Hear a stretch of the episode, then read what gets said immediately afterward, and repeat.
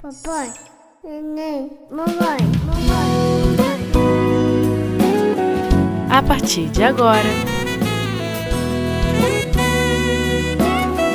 a família na visão espírita. Preservando os vínculos familiares, a afetividade entre pais e filhos, o amor materno, autoridade paterna, disciplina com amor, a liberdade com responsabilidade. Com Luci Bulia. Que o Mestre Jesus e Deus nos abençoe mais esse dia de trabalhos e estudos no curso da família na visão espírita. Hoje nós estamos estudando a aula 22, cujo tema principal é preservando os vínculos familiares. Então, que possamos, Mestre Jesus e Maria Dolores, ser um instrumento fiel da doutrina espírita, ser um instrumento fiel do Evangelho de Jesus, pois tratar de assuntos relacionados à família é muito importante para todos nós. Então, que todos os corações que estão juntos agora, irmanados neste estudo, possamos vibrar no bem e que Maria Dolores, que é a patronesse do curso, nos oriente, nos abençoe e nos guie. Nos estudos anteriores, nós vimos a importância da educação no crescimento do espírito imortal. Nós vimos também a responsabilidade dos pais, dos responsáveis, daqueles que cuidam das crianças, né? Que eu gosto de falar de forma carinhosa dos nossos pequeninos. A importância no desenvolvimento físico, no desenvolvimento social, psicológico, moral e espiritual. Nós devemos sempre lembrar que esta tarefa ela é mais do que uma tarefa, ela é mais do que um dever, ela é uma missão. Essa tarefa de educar, de conduzi-los, de orientá-los. E que Deus, através das suas leis, vai pedir contas, né, do que nós fizemos com os nossos pequeninos. Nessa unidade, nós estamos estudando o relacionamento entre pais e filhos, desde a infância até a idade adulta. Nos estudos anteriores, vimos a infância, a puberdade, a adolescência, a idade adulta. E hoje o foco maior, né, o tema central do estudo de hoje é preservando os vínculos familiares. Vínculo aqui a gente vê como união, né, como junção. Mas a gente sempre pensa assim: é necessário preservar esses vínculos familiares? Para quê? Com que objetivo a gente vai preservá-los? E por que, né? Preservá-los. Isso que a gente tem que refletir sempre. E uma coisa que passa sempre nas nossas cabeças, né? Nós que somos pais, mães, avós e responsáveis. É fácil fazer isso? Como que a gente vai fazer isso?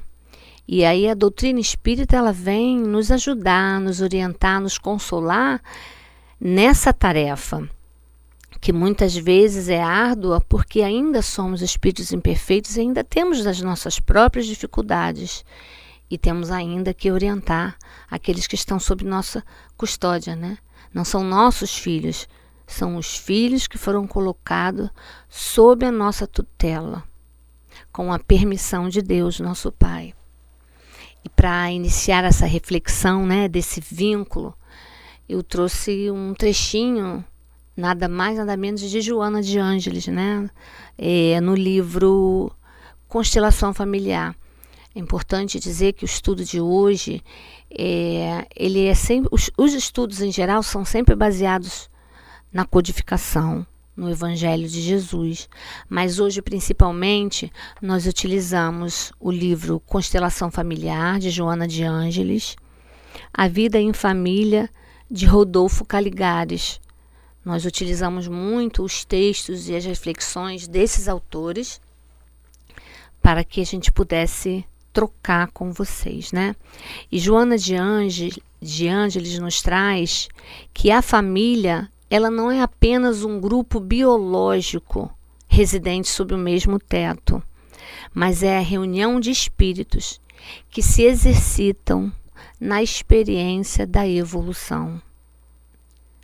É, ou seja, nós estamos juntos para evoluir, para crescermos. A família, ela é como a gente chama de forma carinhosa, ela é o cadinho, né? É o local onde a gente se encontra, se reencontra, muitas vezes com os nossos é, desafetos, com aqueles que a gente precisa resgatar, ensinar e aprender, mas nós nos, nos encontramos para crescermos juntos, um ajudando o outro, independente da idade física. Tanto nós pais estamos para orientar os nossos pequeninos, e quando a gente fala pequeninos, eu estou falando de todas as idades. Lembra que nós, nós viemos estudando a infância, a adolescência, a idade adulta? Ah, como aquele nosso filho de 32 anos ainda é o nosso pequenino, né? Que a gente lembra que pegou no colo, que carinhou, que sentiu o calor. Então, assim, eu acho que como mãe, a gente vê sempre como um pequenino, sabendo que eles estão crescendo, que eles vão seguir a caminhada deles, mas nós estamos aprendendo com eles também, nos ajudando uns aos outros. E se nós fizermos isso, nós conseguiremos preservar esses vínculos familiares tão importantes no equilíbrio da nossa vida. E aprenderemos a nos amar. Nos amar, sim, um dia de forma fraternal, plena, como Jesus veio nos exemplificar e nos trazer. Apesar de todas as dificuldades que possamos ter nessa nessa tarefa, né? Nessa missão, como falamos anteriormente. E uma das formas de estabelecer esses vínculos familiares é através da afetividade entre pais e filhos, porque é, o estudo de hoje tem vários itens, e um dos itens é isso, né? É a afetividade entre pais e filhos. Como construir essa, essa afetividade no nosso lar? E aí a gente vai falar que é não só essa afetividade entre pais e filhos, pai, mãe. Quando a gente fala pais e filhos, está incluído todo mundo envolvido naquela responsabilidade de educar as crianças, mas também é, considerar a afetividade entre marido e mulher, porque a gente vê a importância do exemplo, não é? Jesus já veio nos trazer isso, ele é o nosso exemplo, o nosso modelo, como tem no livro dos Espíritos. Então, quando as crianças percebem uma afetividade, um respeito entre os pais, eles têm uma possibilidade muito maior de construir essa afetividade, essa base sólida na formação deles, né, do caráter, a formação emocional, na formação espiritual. E isso a gente fala não só em relação a pai e mãe que, que, que vivem juntos, mas também aqueles que por algum motivo estão separados ou nunca se uniram, mas a responsabilidade ela é a mesma. É, como construir a afetividade para não vermos mais no futuro o que ainda vemos hoje? Famílias desestruturadas e em conflitos, pais e filhos tão distantes um dos outros. E aí a gente não fala da distância física, não, mas da distância emocional. A distância essa distância afetiva, esse carinho. E não é necessário ficar abraçando, beijando toda hora, porque cada um tem a sua característica, né? Tem muita gente que ainda não, não, não consegue, mas tem um olhar carinhoso, está sempre ali disposto a ouvir, a ajudar. Então, assim, é, é construir essa afetividade dentro da gente para que a gente possa passar essa afetividade para aqueles que estão sob nossa responsabilidade. Como eu falei, né, nós estamos utilizando também o livro A Vida em Família, um outro livro que consta da bibliografia que a gente se utiliza no curso da família. Rodolfo Caligares, ele traz justamente esse questionamento sobre a afetividade. E, e eu até anotei aqui para eu não esquecer e ler, né? Ele diz assim, ó: Como pretender, pois, que eles nos estimem se o que recebem de nós são migalhas afetivas, insuficientes para saciar a fome de carinho que os consome. Ou seja, como querer que nossos filhos tenham afeto para conosco se o que estamos oferecendo para eles é, não está servindo para eles de alicerce para a vida deles, não é? Então, é, é para todos nós, eu também. A, a gente sempre diz, né, quando a gente fala, quando a gente estuda, que tudo que a gente fala passou primeiro pelo nosso pensamento, depois veio para nossa boca. E antes a gente estudou muito, leu muito, então a gente costuma dizer que somos os mais necessitados. Então, eu estou falando para mim em primeiro lugar e para todos nós, né? Para que todos nós reflitamos juntos. Então, nós precisamos, portanto, fazer uma tomada de consciência da nossa responsabilidade também na área afetiva. Não é só colocar em boa escola, é, comprar boas roupas, dar boa alimentação. Temos que fazer isso sim. É nossa responsabilidade, né? Cuidar do corpo e do espírito, está lá no Evangelho.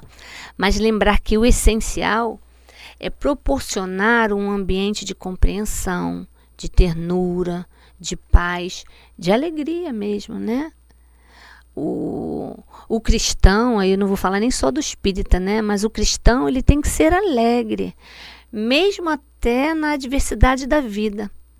A gente tem que aprender com os nossos, nossos problemas, né?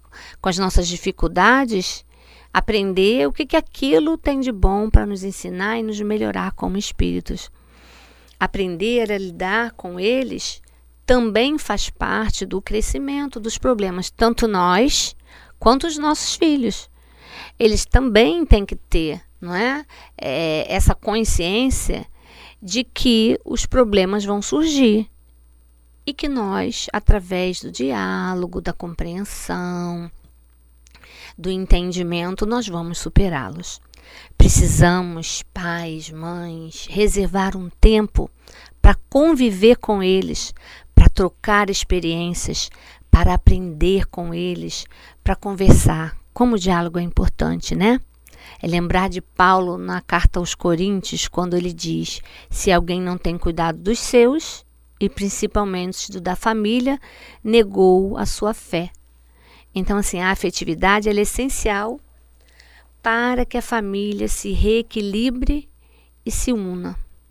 Outro assunto importante que temos que abordar hoje, né, é o amor materno e a autoridade paterna dois elementos muito importantes. Há essa divisão no tema, né, amor materno e autoridade paterna, mas o que é importante aqui não é dizer que um tem que fazer uma coisa e o outro outra. É, o que, é importante são essas duas palavras, amor e autoridade.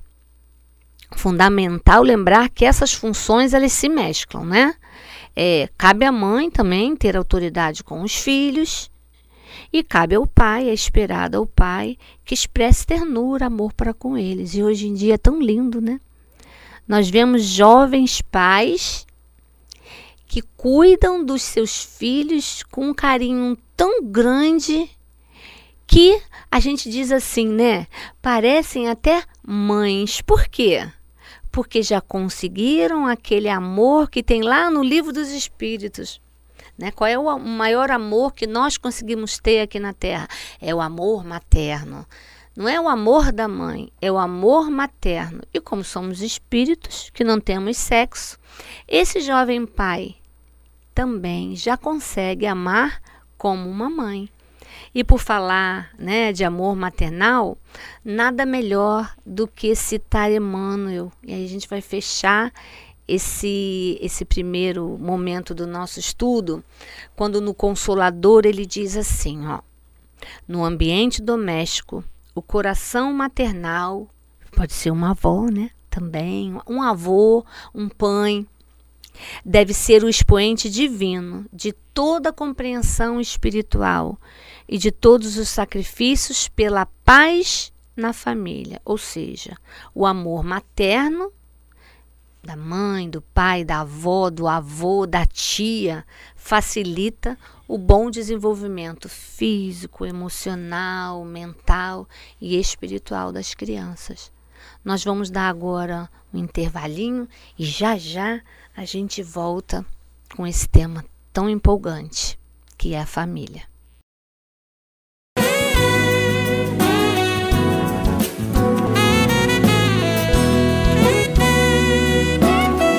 A família na visão espírita. Nós voltamos agora para continuar o nosso assunto, né, sobre os vínculos familiares. Nós terminamos falando sobre o amor e a autoridade, né? Falamos muito sobre o amor e agora vamos falar um pouquinho sobre a autoridade. Tema tão importante, né? Porque às vezes a gente entende errado o que vem a ser autoridade. A gente meio que confunde autoridade com autoritarismo. Uma coisa não tem nada a ver com a outra, pelo contrário, né? Bom, nós precisamos de autoridade em tudo na vida, tudo. Na nossa vida de relação enquanto criança, enquanto adulto, no trabalho, na família, em casa, inclusive no lar, né? A gente precisa de autoridade para organizar a nossa vida, para dirigir, montar, para que as coisas funcionem. Não é só na empresa que a gente trabalha, não, né? É, no livro Desafio chamado Família, Joamar Nazaré, ele nos traz é, um, uma frasezinha, uma definição de autoridade que é assim, ó. O lar, como agrupamento social, também necessita de autoridade, estabelecendo comando, administração, regras, sem os quais não seria possível a sua estabilidade e a sua condição. É, ele, inclusive, ele, ele complementa dizendo que seria impossível à sociedade resistir ao caos que seria consequência da não autoridade. Nós estudamos em aulas anteriores que a família ela é a célula primeira, né? É a formação e ela é base da sociedade. A partir do momento que nós não temos uma família estruturada, uma família organizada, não podemos cobrar que tenhamos uma sociedade, que tenhamos políticos, que tenhamos. Porque a gente culpa tudo, né? É muito mais fácil a gente culpar todos os nossos problemas, as guerras, é, jogar assim no ombro de, da, das autoridades, principalmente das autoridades políticas. É, Para a gente refletir, né? Até onde nós temos responsabilidade nisso ao formar a nossa família, ao dar para, para aqueles que estão sob a nossa responsabilidade a ideia do equilíbrio, da disciplina e da autoridade. Na família, cabe aos pais exercer o poder e a autoridade com o objetivo de ajudar, de orientar seus filhos no crescimento deles, né, enquanto espíritos, crescimento físico e crescimento espiritual também. Afinal de contas, esse foi um compromisso que nós assumimos na espiritualidade. A paternidade, ela é uma missão. Deus colocou, né, como falamos um pouco antes no primeiro segmento, as crianças sob nossa tutela, para que nós pudéssemos encaminhá-los no caminho do bem desde cedo prestar atenção, ver as suas tendências, estimular as boas, dar uma assim uma orientada naquelas que a gente perceber que ainda são é, ações equivocadas, não é? Então é importante compreender a diferença, né, de autoridade e autoritarismo.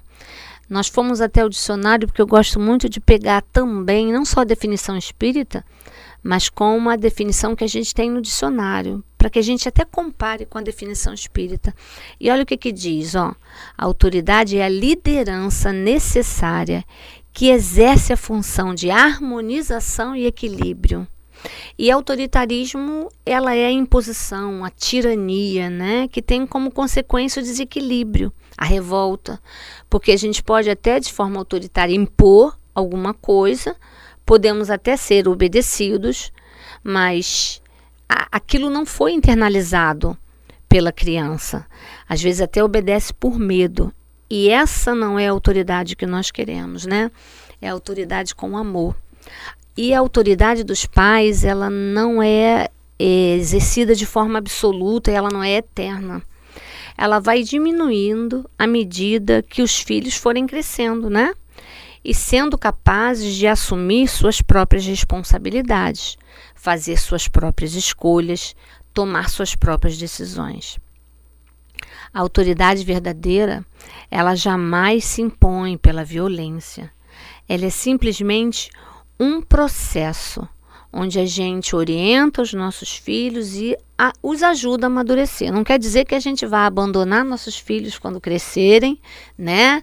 E, e, deixar como diz a popularidade, né? Deixar ao léu, não. A gente vai dar aquelas orientações, planta as sementinhas, rega com afetividade, que é o assunto de hoje também, e observa e vai vendo como vai crescendo.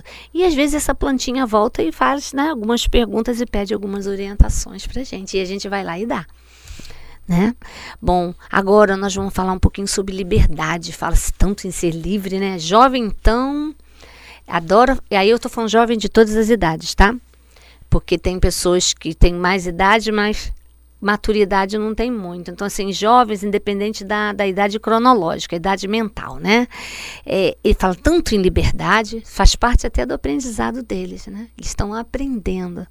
Mas o que é ser livre, né? É, é, eu pegar e fazer o que eu quero? Ué, eu não sou livre, eu não tenho livre-arbítrio. Todo mundo adora falar isso, né?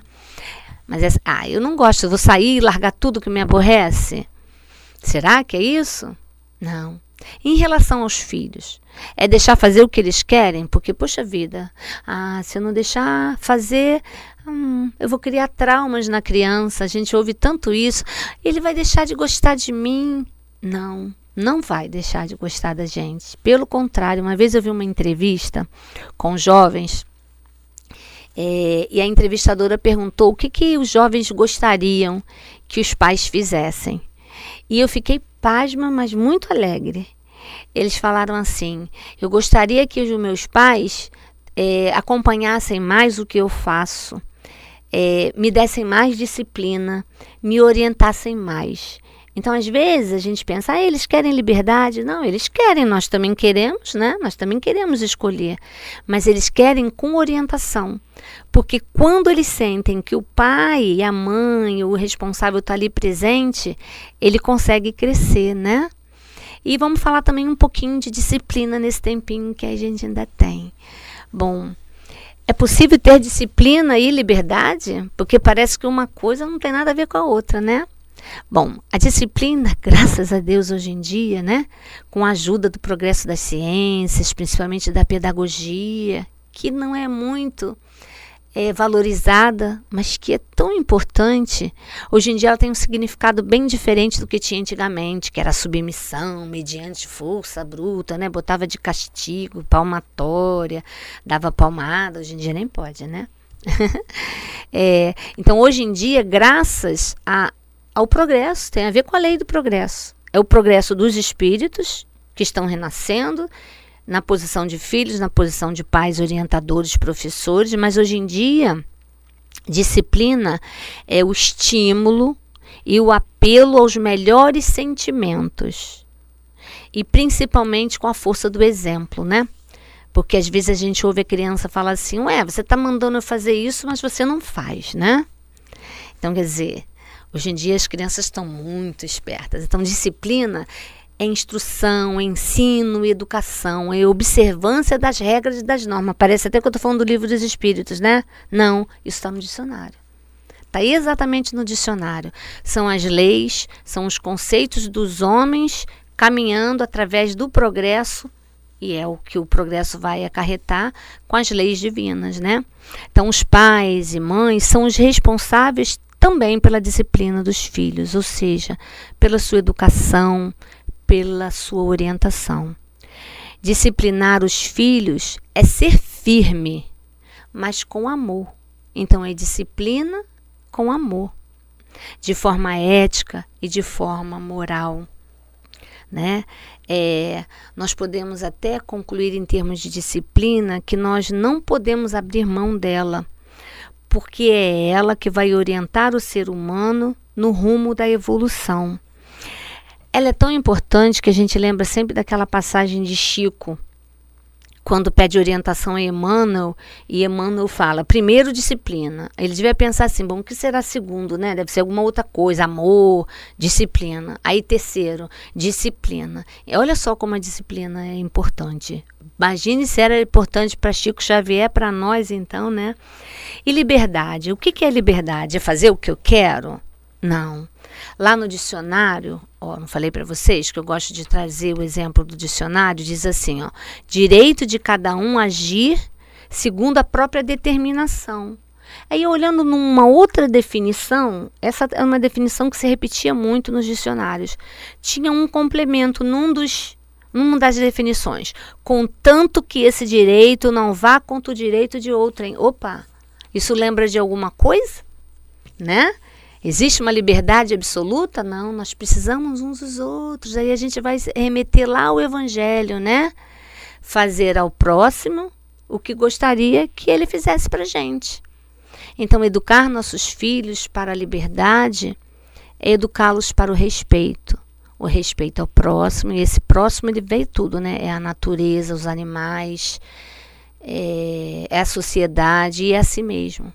Educar nossos filhos para a liberdade é lembrá-los que eles têm direitos, mas também têm deveres. E que o que a gente semeia, a gente vai colher. Pode fazer? Pode. Tudo me é lícito, né? Mas nem tudo me convém.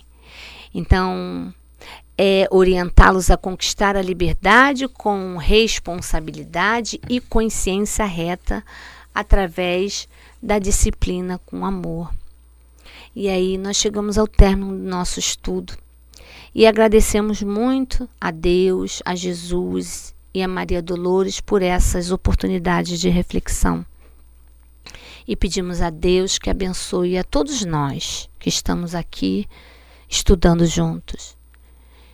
Que Deus abençoe a todas as famílias, que Maria Dolores envolva a todas as famílias em muita paz, em muita luz e que possamos preservar os nossos vínculos familiares e que a afetividade cresça em nossos corações, entre pais, filhos, entre todos os membros da família, através do diálogo, da compreensão e do amor. Que Jesus ampare a todos nós hoje e sempre. Graças a Deus.